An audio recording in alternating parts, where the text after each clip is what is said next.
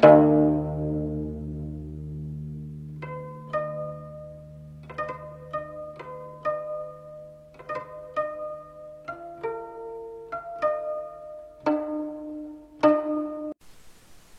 各位听众朋友，大家好，我是小文安迪，欢迎大家来收听呢咱们这一套文玩琥珀蜜蜡收藏的这个节目。那么在这个节目的一开始呢，我希望给大家介绍一首诗。这首诗的作者呢是咱们唐代的大诗人韦应物。这首诗的题目呢就是《咏琥珀》。这首诗的内容是这样的：曾为老福神，本是寒松叶。文瑞落其中，千年犹可窥。那么通过这么一首诗呢，我觉得就可以传达几个信息。就第一个来讲呢，琥珀跟蜜蜡的收藏的历史是非常悠久的。那么最起码我们就知道，在唐代它已经非常的受人重视。那么其实呢，通过后面的节目呢，您将会了解到，这个琥珀跟蜜蜡的受人重视的这个收藏的历史呢，其实起点是远早于唐代的。那么第二点来讲呢，就是我们会知道，可能因为这个东西的价值比较高，或者比较受这个。皇宫贵族啊，达官显显示的这个重视，所以说呢，这个古人对于琥珀跟蜜蜡的基本性质有着非常充分的了解。这就是这首诗的前两句：“曾为老福神，本是寒松叶。”他能够清楚的知道，其实琥珀跟蜜蜡呢是一种树脂啊产生的这么一种矿物。然后呢？这首诗的第三句“文瑞落其中”，这句呢，其实呢就是讲解了琥珀蜜蜡收藏当中一个非常特殊的品种啊，那就是尽人皆知的虫珀。那么可以说，我们的这个虫珀达到尽人皆知啊，可以说路人皆知到什么程度呢？就是咱们的小学语文课本当中，有一首有有一篇这个课文呢，是讲解了琥珀这么一种独特的收藏品。那么最后一句呢，是“千年犹可窥”。其实这么一句话呢，也是。告诉了这个我们的什么呢？就是古人已经非常的清晰的了解到，其实这个琥珀它需要非常长的时间啊，在地底下孕育才能够生成。所以可以说呢，通过这么一首诗，我们就能够精确的了解到，其实说古人对于琥珀跟蜜蜡是非常重视的，而且是有着非常深刻的了解。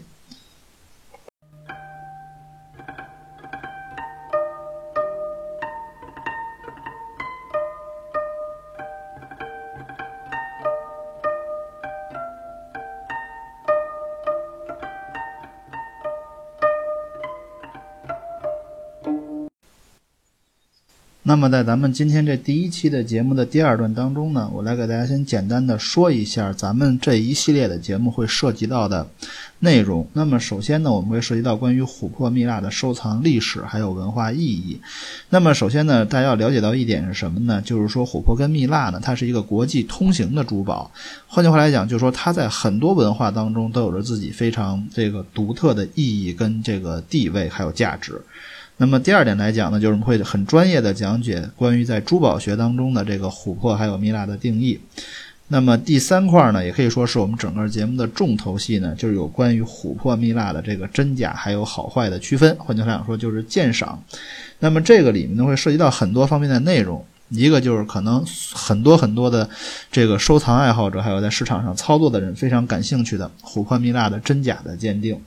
然后呢，还会涉及到的就是什么？它的产地的区分，以及这个琥珀蜜蜡的好坏的区分。还有呢，就是我们会讲到一些有关于在珠宝学定义当中啊，比如叫什么叫优化呀，什么叫处理呀，什么叫烤色，什么叫水煮这些东西，它跟这个琥珀蜜蜡的真假以及好坏鉴定的这个相关关系。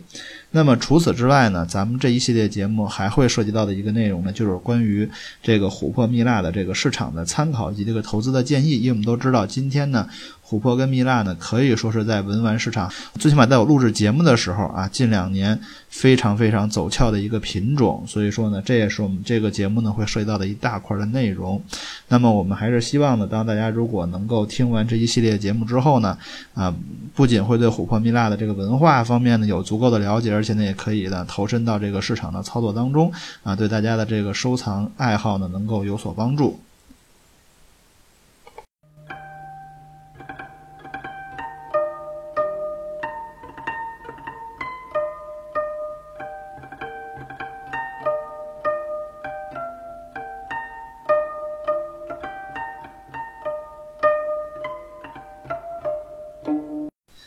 那么在今天这个节目的第一段当中呢，我们通过一首诗给大家介绍了有关于咱们中国古人对于琥珀的认识的一种说法。那么呢，在今天的这第三段节目当中呢，我们给大家简单的说一些西方化的啊，或者这个西方文化当中这个神话当中对于琥珀的这么一些认识。那么首先第一个呢，就是咱们不能不提的这个古希腊神话。那么在古希腊神话当中呢，这个琥珀的来源呢，啊是在这个法厄同之死这一段当中提及的。但是因为这个故事呢异常的复杂，所以呢就不会给大家全讲了。那么呢，长话短说，就是说什么呢？就是这个。琥珀呀，在这个神话故事当中呢，是来自于这个法厄同死了之后呢，这个克吕莫涅还有他的女儿啊，叫赫利阿德斯两个人的眼泪。那么有一句话叫“无独有偶”。那么大家都知道呢，这个安徒生啊，曾经创作了一个这个神话故事，就是《美人鱼公主》。那么其实呢，这个故事安徒生改编的。那么在这个故事的原版当中啊，是这样子说的：说这个美人鱼公主啊。她爱上了一个这个年轻的啊人间的王子，然后最后这个是一个凄惨的爱情故事，然后最后这个公主呢啊这个美人鱼公主每天哭泣不止，然后她的眼泪变成了琥珀。那么非常有意思的是什么呢？我们今天都知道，我们今天的这个琥珀藏品啊，很大一部分，尤其最受关注的一部分呢，都来自于波罗的海地区啊。懂一点的朋友会知道，这叫海漂料特别多。那么非常意在哪儿呢？这个波罗的海地区也有一个关于琥珀的传说。那么这次呢，这个角色呢换成了一个女神，是一个居住在琥珀宫当中的女神，她叫尤拉特，啊，这是一个长着美人鱼范儿的这个女神。那么呢，说这个尤拉特呀，有一天呀，看到一个这个渔夫呀，在自己的海域里面钓鱼啊，他可能心情很不好，他想把这个渔夫赶走。结果不料的是什么呢？他非但没有赶走这个渔夫，他自己反而爱上了这个渔夫啊！这是一个屌丝逆袭女神的故事。而且这个故事非常好玩在哪儿呢？然后当他这个爱上了这个渔夫之后呀，惊怒了这个天神，然后天神呢就把这琥珀宫给拆了啊，然后呢就把这个渔夫也给弄死了，然后把这个咱们的这个美人鱼公主啊，就这个尤拉特给打到了海底，然后这尤拉特呢就整日的痛哭，然后她的眼泪就变成了琥珀。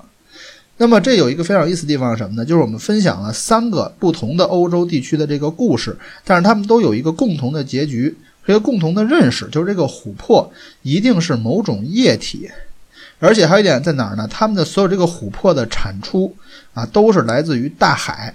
都是最后从海底出来的，所以就证明几点：一点就是欧洲人古代对于琥珀的来源有着非常明确的认知啊；第二点来讲呢，就是可以说呢，可能是因为受到咱们刚才提到过这个海漂料的影响，所以说咱们西方的这种神话当中的这个琥珀呢，多少都会都跟海有一些的关系。